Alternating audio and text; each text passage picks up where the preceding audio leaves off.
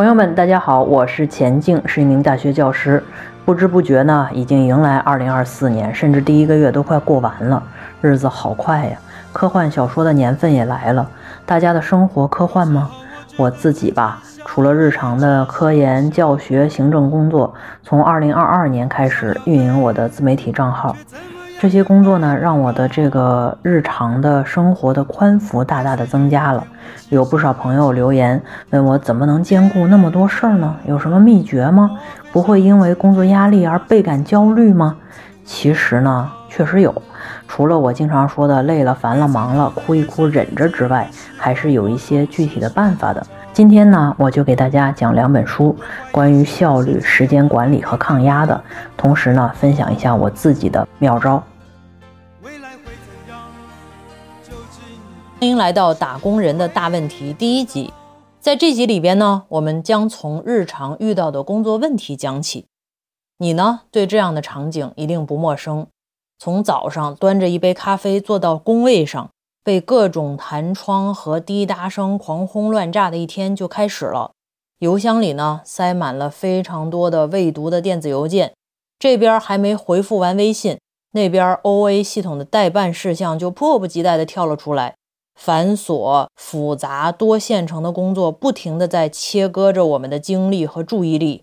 一天的时间被分割成很多碎片，很少能够留下完整的大块时间。中午呢，只能随意扒拉一口外卖；晚上从来没有所谓的到点下班。这就是你我当下这个时代平凡上班族普普通通的一天。我们呢，非常的忙碌。忙到连喝口水、上个厕所都嫌浪费时间，根本从那个座位上面站不起来。但是呢，我们的忙碌真的创造了实在的价值吗？真的转化为生产能力了吗？有没有一种工作方法能让我们告别九九六和习惯性加班，也不会影响产出和业绩，甚至会让自己的生活更加自洽一些呢？今天呢，要介绍的这本《深度工作》就试图为大家回答和解决这些问题。这本书的作者卡尔·纽波特是美国乔治城大学计算机科学的副教授，也是一位自我成长类畅销书作家。他在书中提到，他几乎不在五点半之后工作，也很少在节假日工作啊，这两个我都做不到啊，我自己完全做不到。然后他却呢有很多工作绩效啊，非常好，大家可以听一下。在近三年的时间里边，发表了多篇专业论文，赢得了两个竞争激烈的奖项，出版了一本畅销书。这几乎是一个躺赢的工作状态哈。然后，这是因为他天赋异禀吗？还是有什么超能力吗？可能不是。在书里边呢，他介绍了他自己的一种独特的工作方法，叫做深度工作。那我们就来看一下书中这个卡尔纽波特。教授他是怎么去定义深度工作的？然后以及他是怎么做的？我们来学习一下。卡尔教授呢，将工作分成了两类啊，一个是深度工作，一个是他叫的这个名字叫肤浅工作，有两种。然后深度工作的定义是什么呢？深度工作指的是在无干扰的状态下专注进行职业活动，使个人的认知能力达到极限。这种努力呢，能够创造新价值，提升技能，而且难以复制。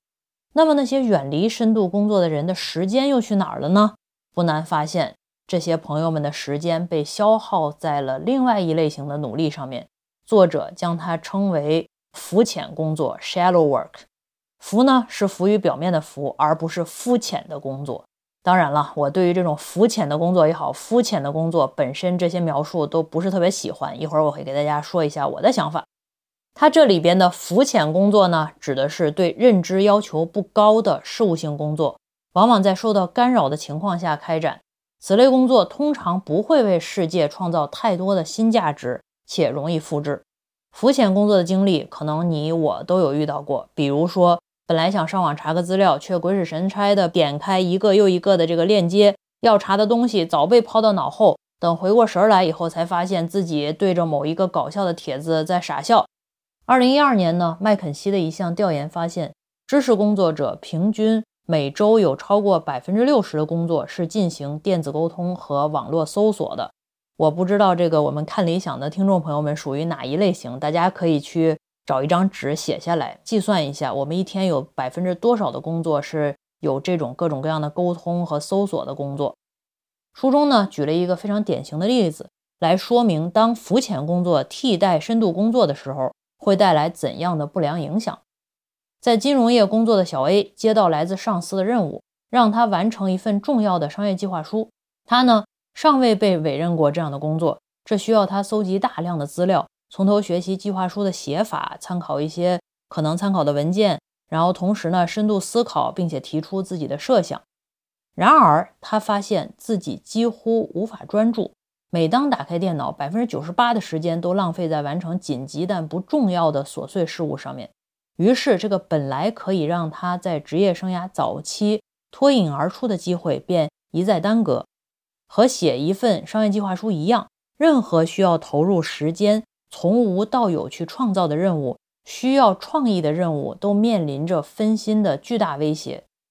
在这里呢，我要补充一点自己的想法，就是我前面说的，作者呢是一名学者，他对深度工作的重要性和意义有着自己的极致推崇。我也认同深度工作的重要性，但是呢，我并不否认所谓作者说的浮浅工作的意义。我更愿意把这些工作叫做事务性工作。其实呢，我是商学院的老师，我非常认可组织的运转有它的特殊性。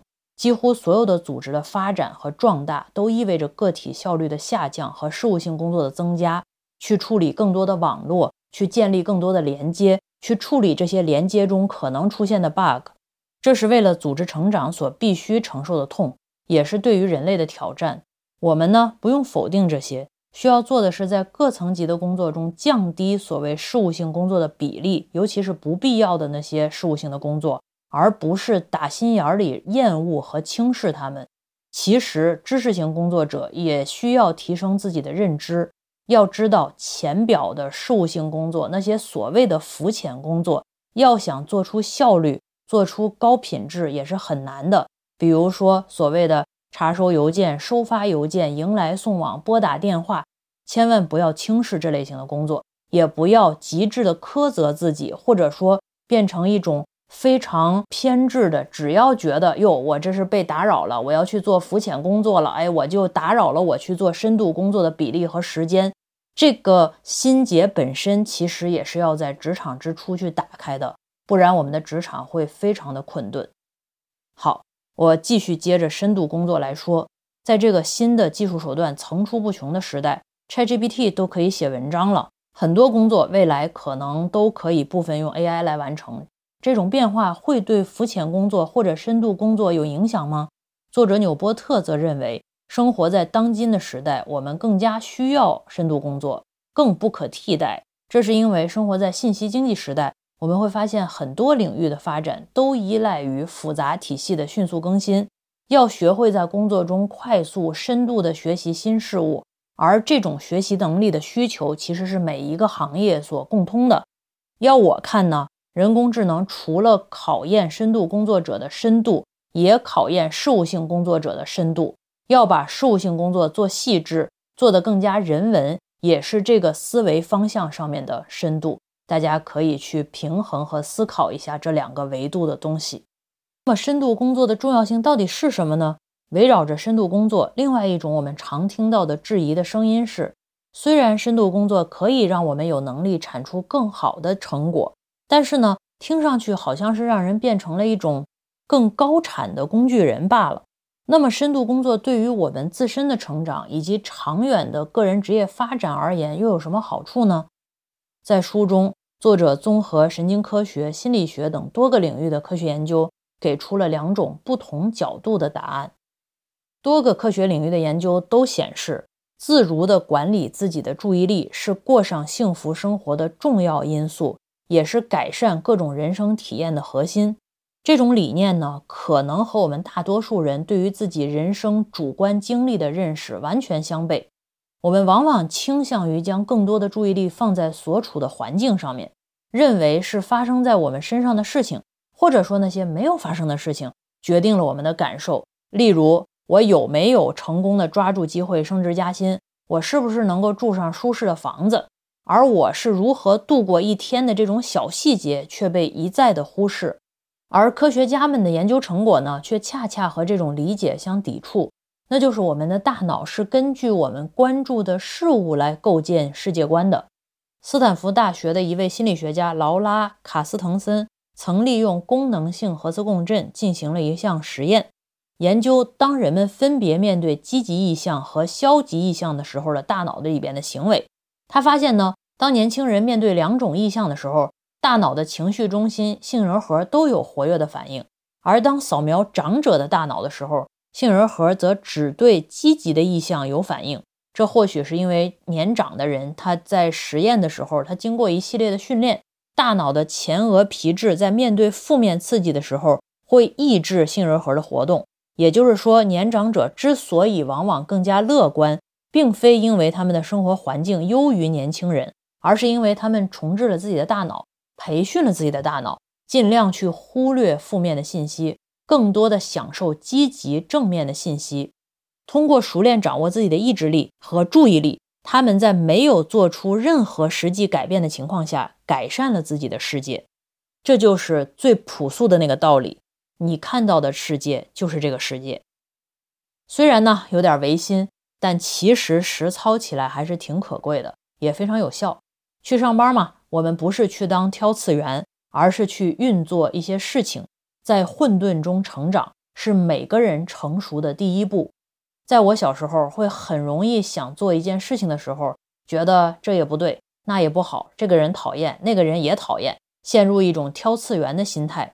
最后呢，又经历过一段时间，觉得好吧。想来想去，算了，不做了，真没意思，真的太糟糕了。再之后呢，我才学了一种思维模式，叫做百分之五十一的思维。这其实也不是学的，这是我自己创造的啊。这个说法是我自己编出来的，就是我告诫我自己的一件事情呢，只要百分之五十一，我觉得可以，就可以做下去。做下去才会有结果，才会有学习，才会有新的变化，你才有机会去处理新的变化，才有机会完成。从开始到解决到完成的这样一个闭环，才会让自己有机会获得积极的正反馈和快乐的体验。人呢，不是被一件完美的事情激励的，是被你能够完成的一件一件一件完整的事情去激励的。所以呢，不要过度的完美主义，还是要看到积极的一面去做下去，用具体改变魔法，而不是用自己的思考改变魔法。换到职场中呢，这个理念可能体现在你需要跟同事合作完成一个项目，但是你的这个同事呢，总是跟你不同频道，不能理解你的想法和计划，处处跟你唱反调，还对你的工作指手画脚。你可能会觉得这个人好奇葩呀，好讨厌啊，什么都不懂还这么自信，没有一点职场的常识，简直就是个猪队友。于是呢，你们经常各执己见，僵持不下，甚至一言不合就要争吵起来。在这种对抗对峙的状态下，你们的项目自然也很难推进下去，无法产出有效的工作成果。这就是我们经常说的工作内耗。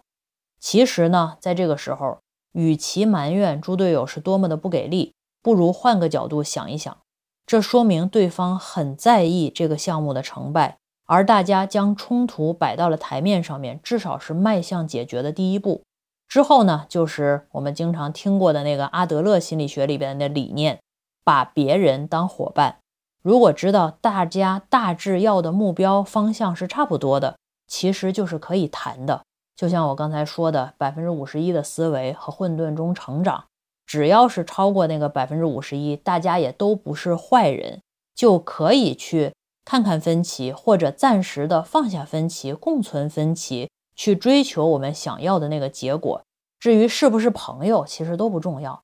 做事情比友谊。在职场里边来的更真实、更长久。这个呢，就是通过管理注意力来改善体验、推进产出的方式。同样呢，这样做避免了给分心之事呢太多的注意力，让他们从你的头脑中榨取意义和重要价值的机会也降低了。因为那样呢，不仅会让你的幸福感大打折扣，也会打消我们想要通过工作去获得成长的一种积极性。心理学研究呢还指出，当一个人的身体或者头脑在努力完成一项艰难且有价值的工作而达到极限的时候，往往会发生最优的体验。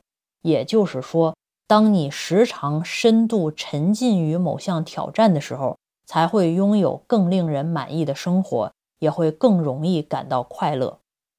在解释这一点的时候，作者纽波特引用了著名心理学家切克森米哈赖的心流概念。不知道你有没有体会过这种感觉？当你需要独自完成一项时间紧急又困难的工作任务，例如一份给客户的提案 PPT，或者是写作一个项目的结项报告的时候，往往时间会在不知不觉中就流走了。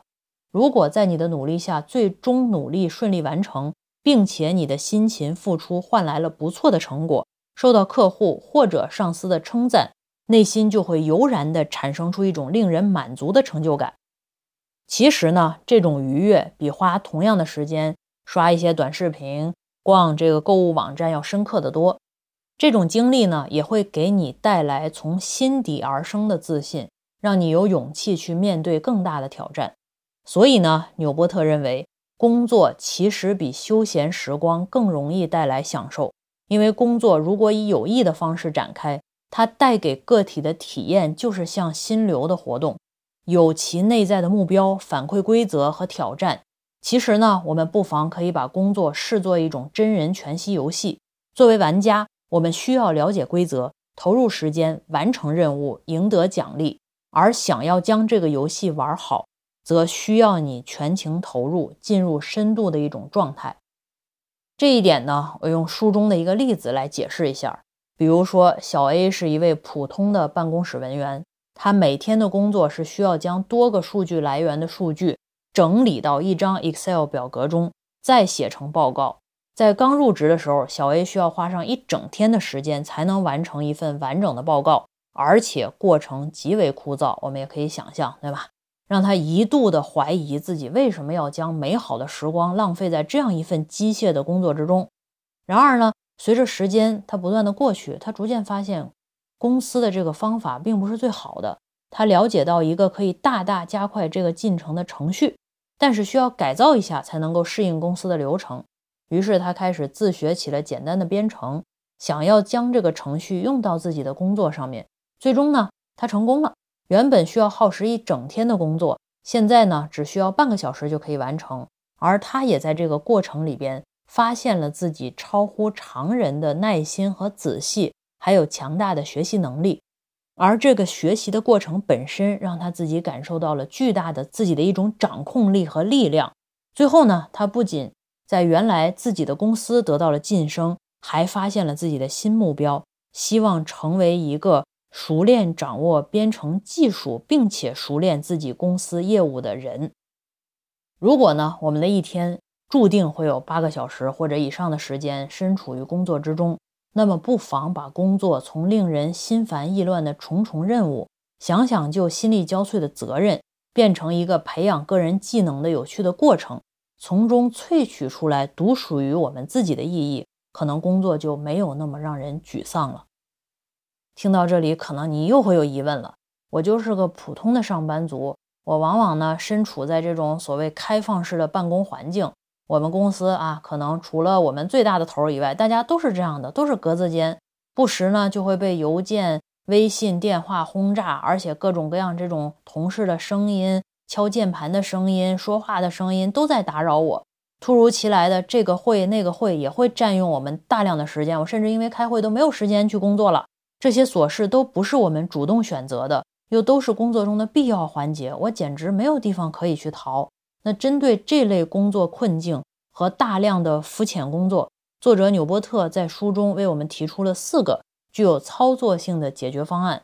在这份书单的随后的内容里边，我都会去尽可能的挑选这些有指导意义的书。我在平时的课堂上也会比较在意实操性和操作性。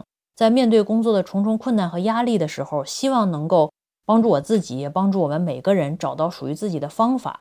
为什么呢？因为我终极是有一个想法，希望能够用具体去打败焦虑。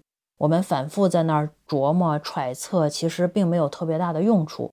作为一个卑微的普通的个体来讲的话，你我他可能都需要从自己做起，去想想有什么实际可以去改变的没有。好了，我们下边来看具体的方法。方法一：设定自己的工作节奏，安排好时间框架。首先呢，需要设定自己将在何处工作，工作时间有多长。例如呢，你可以将每天早上十点到十一点这种干扰较少的时间段设为深度工作的时间段，再找一个专门用于深度工作的场所。如果你在开放式办公的这个场所工作，也可以找一个角落的工位或者是一个无人使用的会议室，利用这样的深度工作的时间段，具体的时间段。可以去帮助我们完成需要深度思考和深度去运筹的一些工作，比如说打磨出一份商业计划的框架，或者拟一份采访的提问大纲。同时呢，也可以用这种方式去安排自己处理浮浅工作的时间段，例如处理财务报销的发票、写工作周报等等。其次呢，你可以通过设定规则的方式，保证自己努力呢具有这种结构性。比如说，在专注于文案工作之前。你可以将每二十分钟视作一个时间块，设定好在此期间需要完成的阶段性的工作内容，或者不管完成多少，总之不能去干别的。这样一来呢，就比较容易去促使自己保持专注。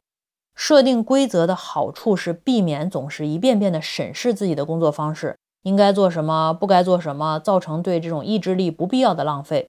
最后呢，还需要考虑。以好的方法方式去支持自己的工作，比如说可以跟自己去下订单，去约定啊，喝完这杯好喝的咖啡或者吃完好吃的牛角包，就可以开始去投入深度工作。你也可以在两个深度工作的时间段之间插入散步，或者是去倒一杯茶。还有呢，要记得设定工作完结的时间点，给自己彻底的这种安逸的时光。方法二，训练自己的专注力。正如我们的肌肉需要锻炼才能拥有更大的力量一样，深度工作的习惯同样需要训练。这种训练呢，要坚持两个目标：一个是训练自己集中注意力的能力，另外一个是克服分心的欲望。这也就是说，比起从分心的状态中偶尔拿出部分时间来专注，更好的做法是从专注的状态中规划出偶尔的分心时间。大家听明白了吧？这两个其实是不一样的。如果想要在工作的时候避免自己总是想要查看微信、刷微博、朋友圈等等等等，你需要去预先计划好使用网络的时间，然后在这些时间之外完全抵抗住诱惑。例如呢，可以在工作的电脑旁边放上一个笔记本，在笔记本上面呢记录下来你预计下一次使用网络或者查看手机的时间。直到那个时间前，无论面对什么诱惑，都不能打开社交网络，或者说开始玩手机。假设你设定的时间是三十分钟，但是时间还没有开始就感到好无聊啊，难以抑制自己拿起手机的渴望。那么接下来就是一次集中注意力的训练体操。这样一来，你可以给自己来一场坚持持续一整天的非常有意思的心智训练。你可以试一试啊。不过呢，就像。进行体育训练的时候，不能一下子给自己这个太高的强度和负荷一样。心智训练的一开始，也不要对自己要求太高，要给大脑以足够的休息的时间，循序渐进，找到自己的节奏，最终呢，成为一个优秀的心智运动员。方法三：远离社交媒体，谨慎地选择网络工具。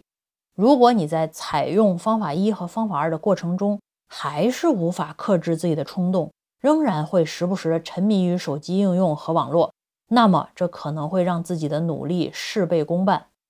对此呢，作者提出了两个有效的策略。首先呢，明确在自己的职业和个人生活中决定成功和幸福的核心因素。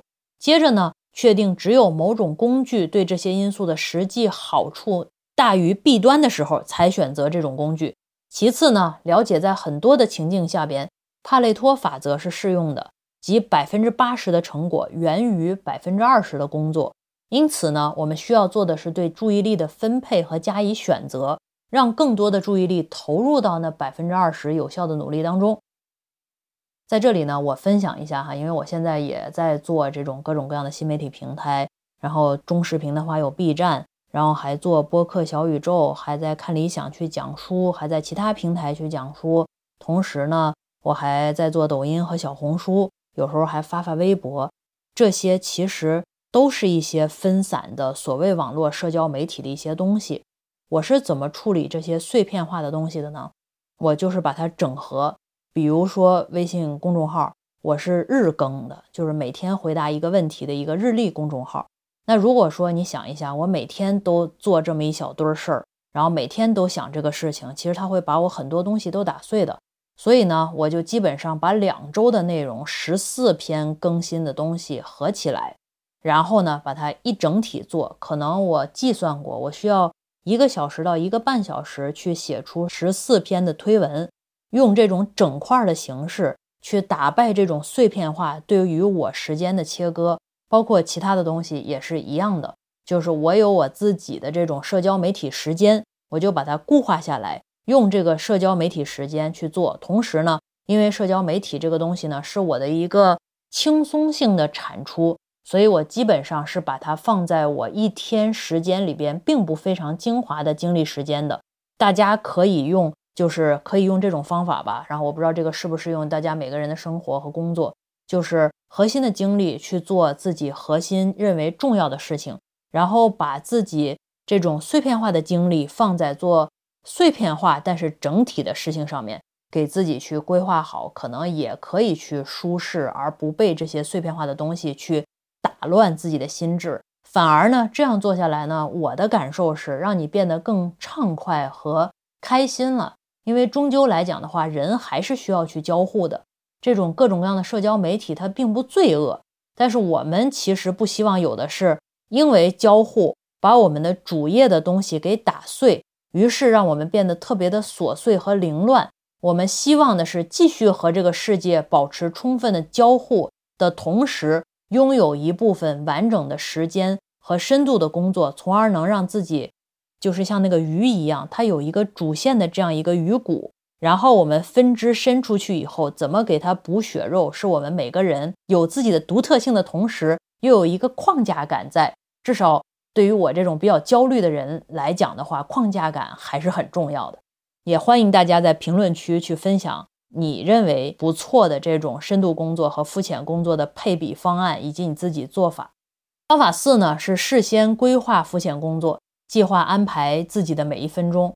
正如方法三所提到的，意志力是有限的。研究表明呢，深度工作的上限往往是四个小时，普通人呢很少能够持续更久。因此呢，作者提出了一种深度工作日程的计划方法，从而更好的可以安排一天中的每一分钟。啊，这也是《深度工作实操手册》一书中的内容。纽波特建议呢，你可以配备一个专门的笔记本，每个工作日对应一页。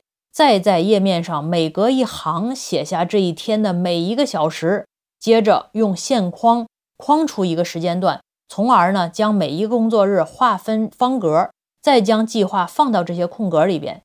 例如呢，你可以安排上午九到十点是回复邮件的时间，你也可以把琐碎零碎的工作放在一个更通用的任务方格里边，在一旁的这个旁白处列出每一个小任务。时间方格的右边呢，应该尽量的留出一些空间，以便于计划有变的时候可以重新安排。作者本人就是一个这种日程规划的忠实实践者。为了列日程计划，他每天都会不断的写写写，所以他每年都会用完一个完整的笔记本。而如今他家中的书架上已经放了十三本这样厚厚的这个日程本，去见证他职业生涯中达成的大大小小的成就。通过深度工作日程本，你也可以更好的去计划自己每一天的工作和生活，了解深度工作和肤浅工作在其中的比例，从而能够合理的安排自己的注意力。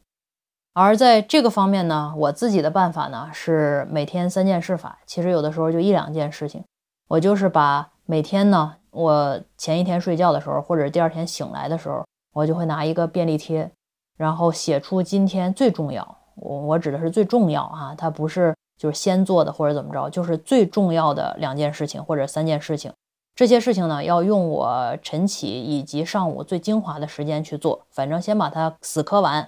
这些工作可能是我最不想做的，比如说给某个重要的人打电话或者发邮件等等，就是把重要的这三件事情写下来。写下来以后呢，其他的时间我没有作者那么自律哈，我其他的时间我就。嗯，有的时候会放过自己，就是不那么揪着自己。其他的时间我想怎么安排，那些肤浅的工作怎么去做，事务性的工作怎么去安排，我就比较随缘了啊，大概是这样去安排。在作者看来呢，二十一世纪的这个人类已经进化到了深度智人的阶段。然而呢，对于我们每个人来说，其实最重要的问题或许依旧是要如何在这样的时代里边过上心中向往的更好的生活。我自己个人的想法是呢。深度工作重要而不高贵，事务性的工作重要而不低贱。我们的工作也是我们自我的一部分。我们去调理自己的工作，就是调整一个更贴近自己的自我。在工作中降低不必要的事务性工作的比例，把必要的事务性的工作本本分分的做好。同时呢，增加深度工作的比例，让它去延展我们的这种可能的自我 （possible self）。这样呢？在一天一天流水般的日子中，抓住属于自己的意义和价值感，因为毕竟深度工作不如深度人生来的踏实和酣畅。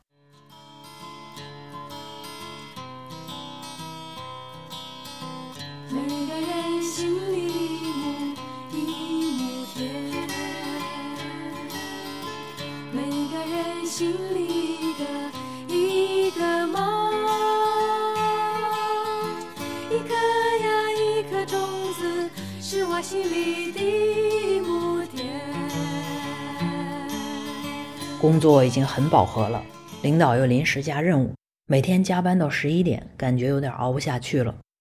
明明每天什么都没有做，就算是摸鱼的一天，但是呢，下班的时候还是感觉被掏空了。领导，你说说这句话是什么意思呢？是不是在暗示我工作没有做到位呢？辗转反侧，越想休息，脑子里边越是挥之不去的事情。以上的这些场景，大家是不是或多或少的都去经历过？在非常快节奏的工作和生活里边呢，面对这种身边内卷的同事和充满压力的小环境和大环境，内耗和心累已经成了很多人的常态。我们呢，总想迫切的去追寻一个所谓的魔法。让所有的烦恼通通一下就消失了，但是呢，却没有勇气迈向心理咨询室去和心理医生去聊一聊，寻求他们的帮助。对于躺不平、卷不动的职场人，究竟怎么做才能够破局自救呢？今天要给大家介绍的这本书是出版于二零二二年，一经问世，在短短的半年时间里边就加印了六次。销量超过二十五万册，稳居日本亚马逊心理类排行榜第一的人生烦恼咨询室。这本书的副标题呢，非常好的诠释了这个书里边的内容，叫做“帮你迅速终结内耗的情绪急救包”。这个呢，是为每个人的精神困境提供了一些比较好的解决方案，以及呢，最重要的是，你能够有付诸行动的勇气。相比于其他情绪疗愈类的书来说，这本书的语言呢非常好，它其实很明快，就不是那种唠唠叨叨、碎碎絮絮的。它兼顾了为什么和怎么做，不仅用简单明了的这种语言，哎，让大家去知道啊，了解每个烦恼背后的科学原理，还提出了当下可以马上就去做的一些实践的方法，可以帮助我们切实可行的去解决烦恼。这本书的作者呢，华泽子苑是日本著名的精神科医师。他不仅成立了一个自己的心理学研究所，帮助患者解决心理方面的问题，还活跃在自媒体平台上面。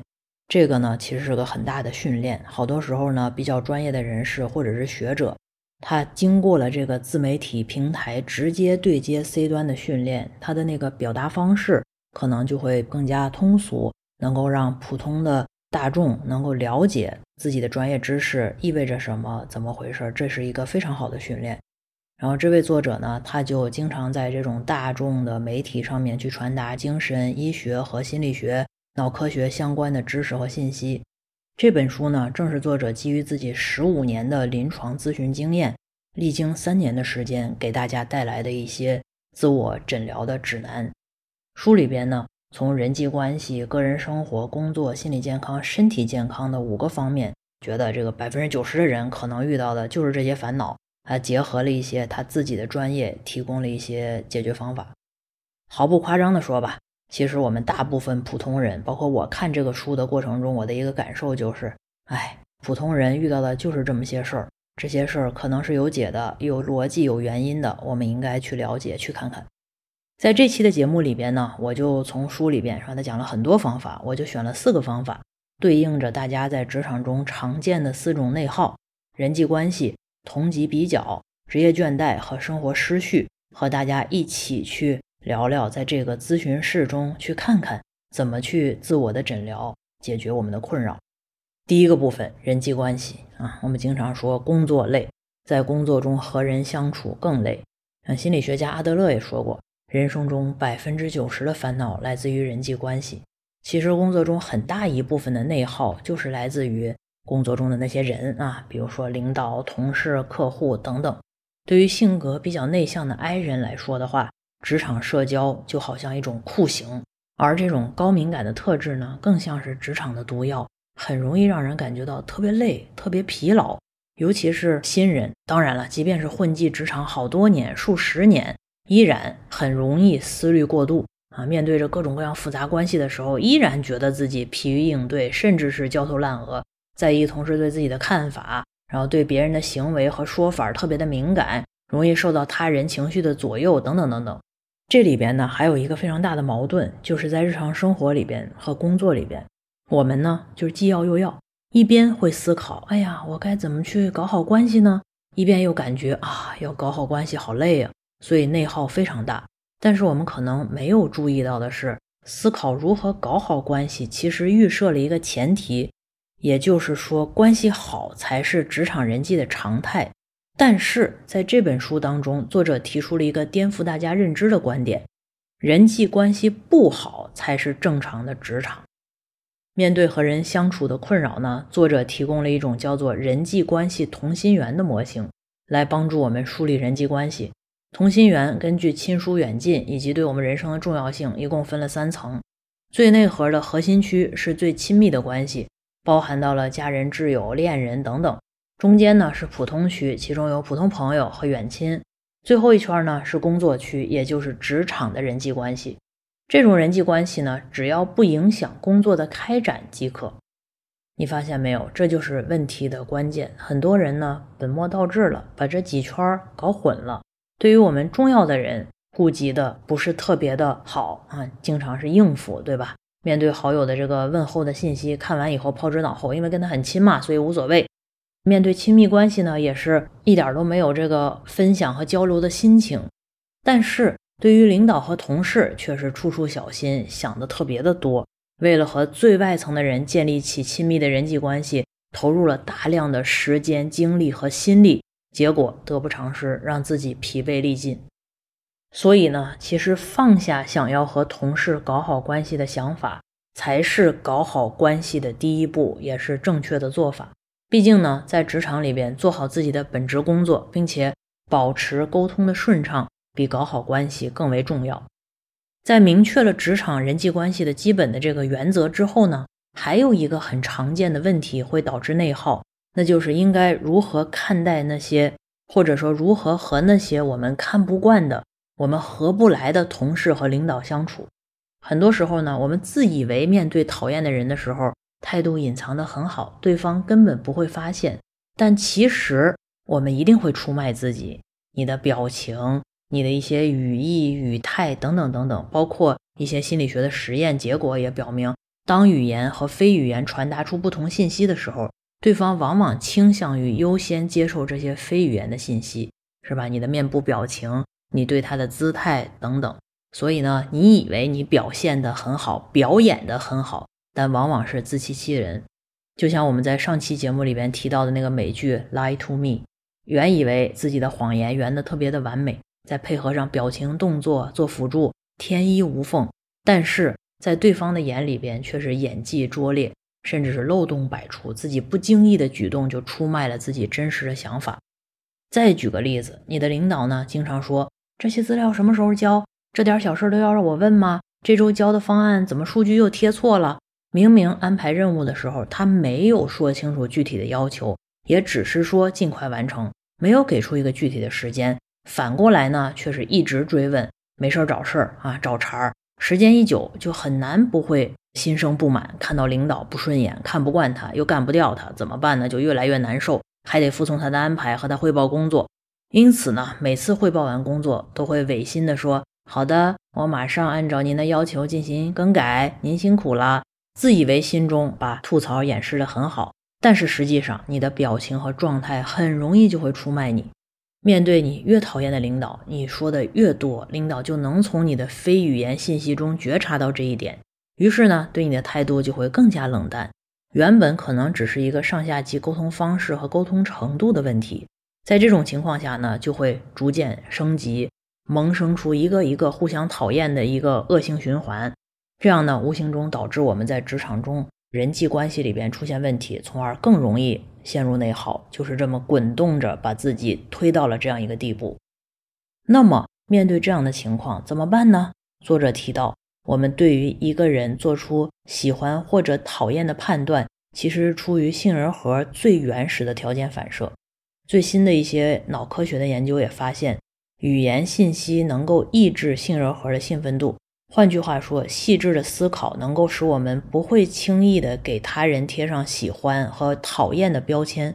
所以，想要和讨厌的人正常相处，最核心的是你要在心里边，在喜欢和讨厌这两个标签之外，给对方多增加一个标签，就是普通、中性。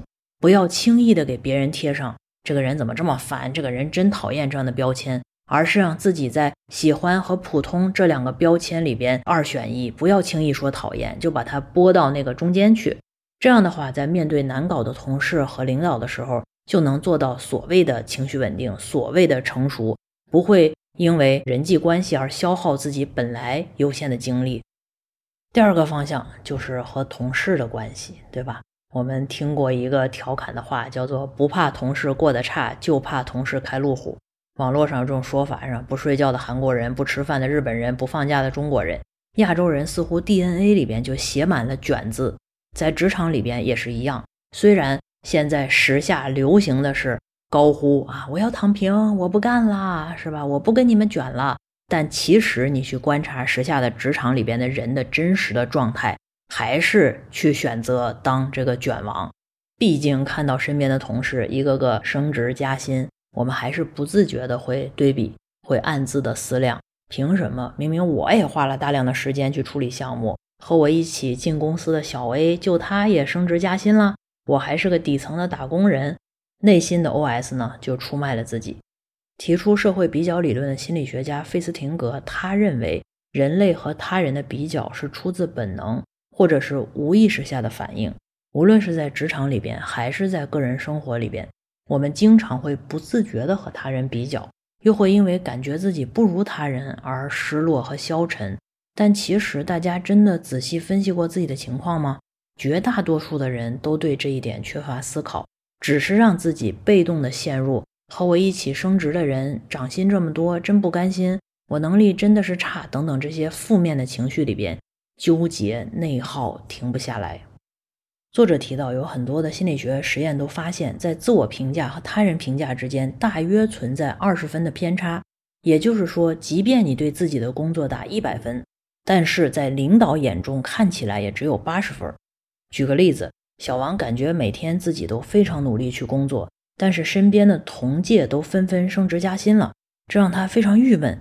每当提到自己平时的努力付出，小王总是会说。领导安排我的任务，我都能够按时做完。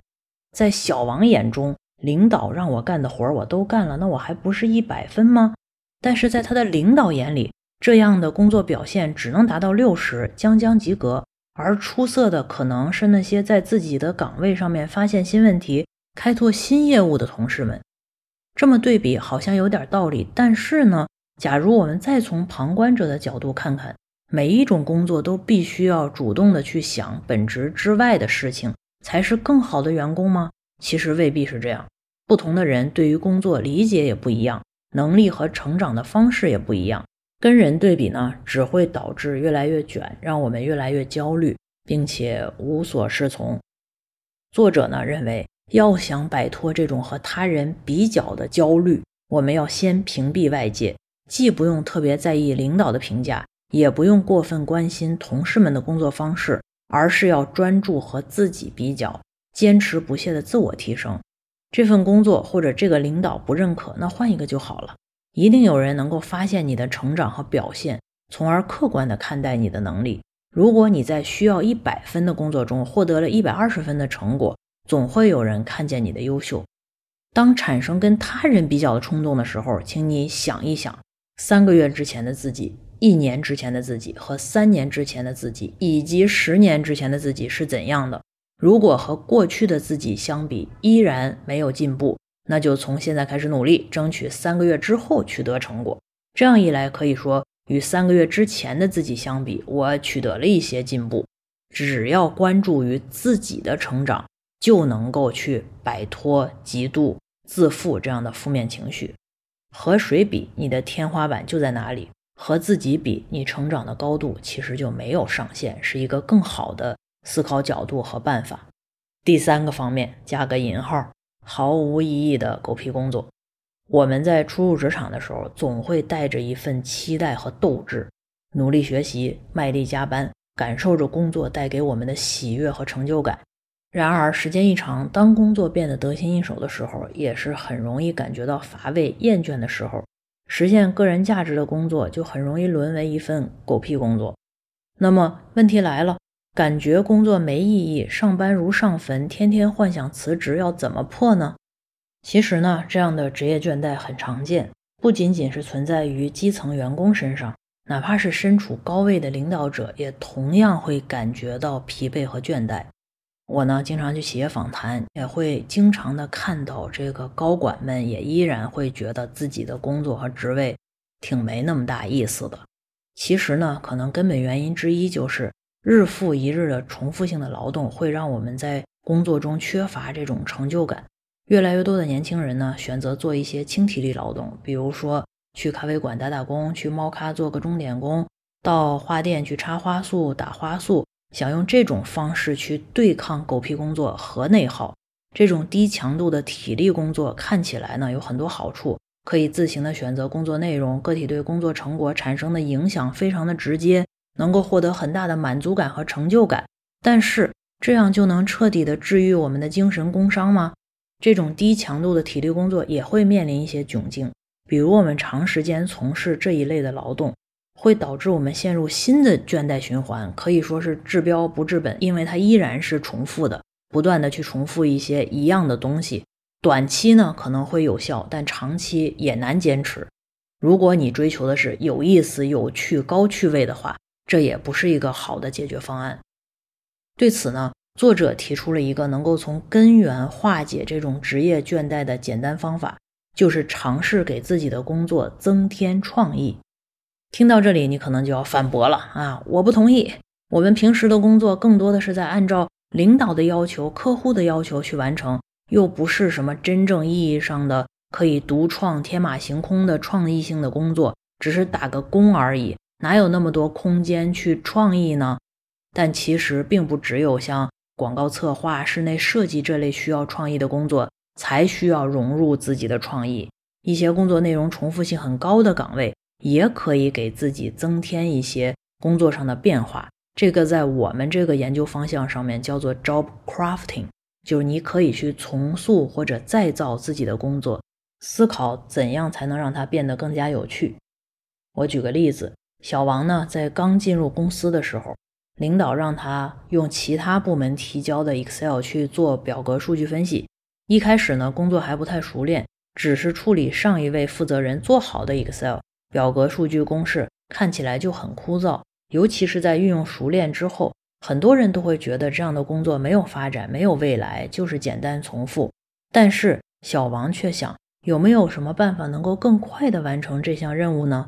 在查了很多技术帖之后，他发现 Excel 里边有很多函数都可以自动汇总，并且有很多现在新的一些算法可以大大的提高工作效率，节省下来的时间呢，也可以用来完善资料。用全新的角度去分析这些数据，随着经验的累积，小王发现，即使是同一份数据，自己能够做的分析也更加复杂、更加深度了。对这项原本枯燥的任务也有了新的理解。也就是说，即便是这种每天只是单纯的处理表格，看起来毫无意义的工作，只要我们积极思考如何在工作里边做一些创新和改变，也可以将不快乐和无聊的工作变得有一些意思，并且这些意思和独立的思考也可以帮我们去打开一些新的门。就像这个例子里边的小王。他通过做这些事情，慢慢的也会被看见，之后也实现了自己在这个岗位上面的升职。下一个部分也是最后一个部分，叫做借助有序的生活整理混乱的内心。在充满压力的现代社会，很多职场人长期处于身体疲倦和精神焦虑的双重消耗之中，始终有一种低电量模式生活和工作的感觉。在积极心理学奠基人之一米哈里·切克斯米哈赖看来，内耗的种种表现说明了一个人心灵世界的高度失序，也被称为精神伤。瑞士心理学家卡尔·荣格认为，内耗是一种心理能量的混乱。在这种状态下边，我们的心理能量无法有序的去流动和转换，一直纠结于一件事儿，既无法处理复杂的情绪。又无法去解决真正的问题，这也就解释了为什么当我们处于自我内耗的时候，思维思绪会非常的混乱，什么事情都想做，但是什么事情都做不成。同时呢，这本书的作者也指出，失序也是让我们整合内心能量的契机。想要打造有序的生活也非常的简单，那就是保证充足的睡眠、定期的锻炼、健康的饮食、规律的生活习惯。可以让我们在日常生活里边建立一种秩序，用有序的生活整理混乱的内心。首先呢，就是睡眠。很多人在工作繁忙的时候都不得不牺牲睡眠时间来加班，但实际上越忙就越应该保证充足的睡眠。书里边作者提出，我们至少要保证六个小时的睡眠时间。睡眠不足会导致大脑的运转能力急剧下降。连续十四天睡眠不足六小时，大脑状态和两天不睡觉时候几乎是相同的。也就是说，无法保证六个小时以上睡眠的人，就相当于每天都在通宵工作。因此呢，好好睡觉是我们日常生活里边非常重要的一环。对于如何打造良好的睡眠质量，作者提到了要好好的利用睡前两个小时这个时间段，在睡前九十分钟就完成洗澡。适当的和家人去聊聊天，逗逗宠物，享受一些比较轻松的交流氛围，还可以写写日记，回顾今天发生的快乐的事情，用积极的心态来结束一天的生活。这些呢都能够帮助我们获得一个高质量的睡眠。像我就喜欢在睡前记录一下每天发生的让我开心和感到幸福的三件小事，然后呢看看书，让自己平静下来。在睡前的一个小时就不再碰手机等电子产品，毕竟这个短视频啊刷剧起来就不自觉的会继续去熬夜了。其次呢就是运动，除了要每天睡得饱睡得好之外，养成一定的运动习惯也能够帮助我们建立生活的秩序。跑步、游泳等有氧运动，普通的散步和瑜伽等低强度的运动都很容易完成，还能够帮助我们改善心情。提到运动呢，可能很多人就会说了。白天上班已经很累了，晚上回家只想躺在床上，根本没有精力运动。作者呢很懂我们这些懒人的心态，他在书里边介绍了一种异常简单、任何人都能够轻松完成的运动，那就是每天在早晨起床以后的一个小时以内散步十五分钟到半个小时。听起来很简单，对吧？上班的时候在路上多走一站地，步行到地铁站等等，其实并不难达成。作者认为，早起散步对职场人来说大有裨益。首先呢，早上通过散步可以晒太阳，激活我们体内的血清素，使人神清气爽、干劲十足，在工作的时候可以提高注意力。其次呢，还能够重置身体的生物钟，将植物神经的活跃部分从副交感神经切换到交感神经。人体在生物钟重置之后，过十五到十六个小时就会开始分泌褪黑素，使人感觉到困倦。以此推算，在上午七点的时候重置生物钟，到晚上十到十一点的时候，自然而然就会产生出睡意，这样也能够保证夜晚在固定的时间入睡，养成良好的睡眠习惯。最后呢，就是饮食。作者提出，很多人容易忽视的早餐其实至关重要。大家可以回想一下，已经多久没有安静的吃早饭，甚至多久没有吃早饭了？吃早餐呢？这个活动能够修正大脑的生物钟和人体生物钟之间的偏差。也就是说，早上起床之后是处于身体醒了，但大脑还没有醒的状态。这个时候吃一顿营养均衡的早餐，能够让我们的大脑和身体的生物钟同步。并且吃早餐的时候需要注意的是，要慢慢吃，不要那么着急，是吧？抓一个什么东西赶紧塞进去结束。咀嚼也属于有规律的运动，也能够帮我们激活血清素，开启充满活力的一天。虽然呢，在职场里边，我们经常会感觉到身不由己，在生活中会苦苦挣扎，时常感觉到无比焦虑，但是我们依旧可以积极的去调整自己的心态。为生活和工作设定一个明确的边界，建立生活的秩序，并且在这种秩序里边控制好自己的惰。毕竟，工作和生活的状态是由我们的心态和行为决定的。摆脱工作焦虑的重要途径，说难也不是很难。这些有效的方式具有一定的共性，大多可以从规律的睡眠、健康的饮食、定期进行简单的运动去进行调节。找到呢最适合我们自己的方式，希望呢大家在道理都懂、方法都会之后，能够混好职场，过好这一生。在纷纷扰扰的世界，在充满疲惫的生活中，别忘了好好爱自己，照顾自己。感谢收听，我们下集继续。